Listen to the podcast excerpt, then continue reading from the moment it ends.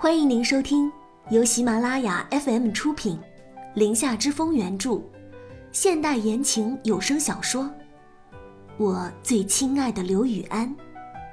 我是主播空无的念，期待你的聆听。第十六章，大混蛋。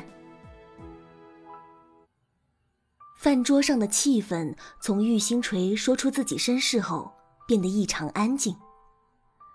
大家都埋头吃饭，没有多言。饭后，刘老太太想让玉星锤跟刘雨安留下来过夜，刘雨安根本没有商量的余地，拉着玉星锤就出了门。两人临走前，刘老太太恋恋不舍地拉着玉星锤的手，慈爱地说道：“孙媳妇儿，下次回来住，奶奶等你们回来。”玉星锤认真的点了点头，盯着刘老太太的脸好久。以后怕是也没机会再见到这个老人家了，所以他就将这个温暖又慈祥的老人家的样子记在心里。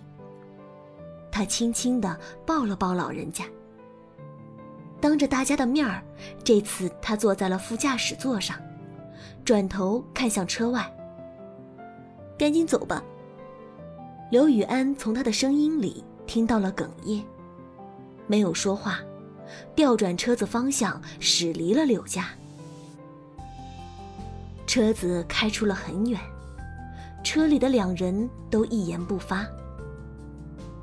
玉星锤摇下了车窗，走马观花的看着眼前闪过的霓虹车流，清凉的晚风。抚干了他脸上尚有余温的泪痕。刘雨安转头，瞥到了他偷偷拭泪的动作，面色一沉，欲言又止。碧云天小区内，刘雨安刚将车停稳，玉星锤一言不发的就推开车门下去了。刘雨安刚到嘴边的话，又硬生生的吞了下去。玉星锤下定了决心，从此以后，绝对要跟刘雨安老死不相往来。他再也不想跟他多说一句话，不想再对他浪费一个表情。刘雨安看了看放在后座上的购物袋，是玉星锤忘了拿走的衣服。刘雨安拎着装有玉星锤衣服的袋子，跟在玉星锤身后上了楼。玉星锤就留了个决绝的背影给他，头也没有回的就把门给关上了。刘雨安根本没有开口的机会。进门后，刘雨安就将手里的购物袋随手放在了玄关处的柜子上。洗完澡出来，刘雨安的脚步停留在离玄关处不远的地方，迟疑了片刻。又将袋子拎了起来，放在了电视柜上。放下袋子，他愣了一下，自己这是在干嘛？于是转身就进了卧室。刘雨安刚在床上躺下，他的电话铃声就响了，是柳成波打来的。刘雨安剑眉微拧。在电话将要挂断时，还是接了起来。喂，爸。今天这个女孩子，下次我不想在家里看见了。我就当是你为了哄你奶奶开心。齐思瑶那里，你给我准备去给她道歉。柳成波的语调里听不到感情，但是只是光听声音就能想象到，此刻的他。脸色会有多不好看？刘雨安一声冷笑：“哼，让我带回家的是你，现在让我去道歉的也是你。爸，您还真是善变呢。”话一说完，刘雨安嘴角的冷笑也跟着消失了，眼里的冰冷比这房里的黑暗还要深沉。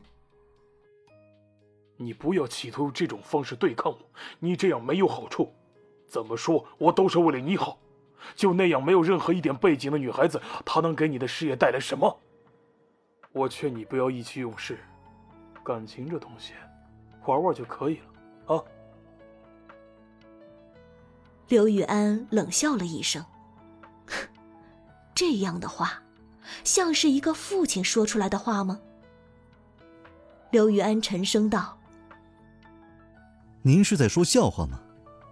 感情这两个字。”是从您口里说出来的吗？就算我认定了她那样没权没势的女孩子又怎样？要道歉，这件事是您擅自决定的，那您就自己去。没什么事，我就挂了。说完，刘雨安就一言不发的将电话挂断了，不留一点余地。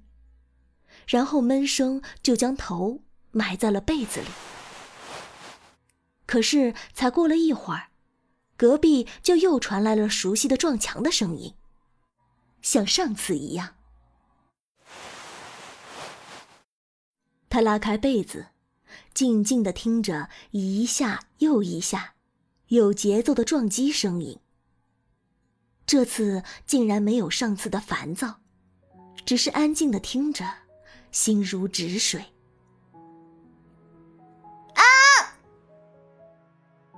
可没过一会儿，突然的厉声尖叫让他陡然清醒，接着就听到了另一声尖叫：“刘雨安，大混蛋！”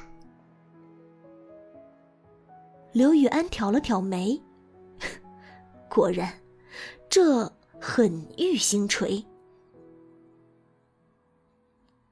玉星锤又尝试倒立失败，想起傍晚刘雨安诽谤他的话。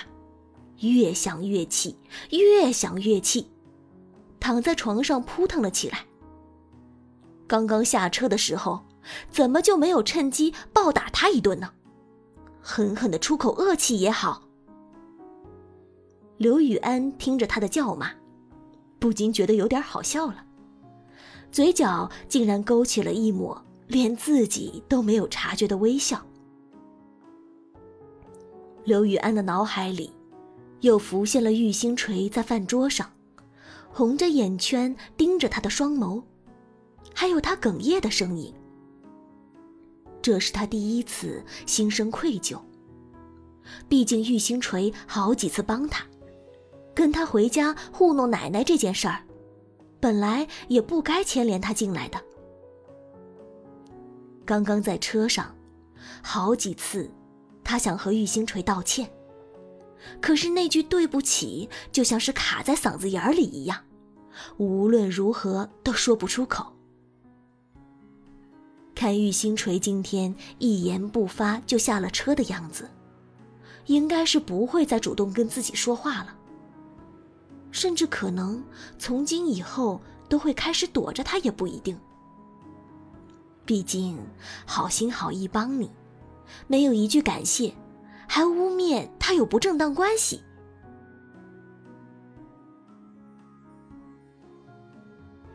当刘雨安意识到自己脑海里的想法的时候，赶紧摇了摇头。刚刚那些不应该出现在自己脑海里的。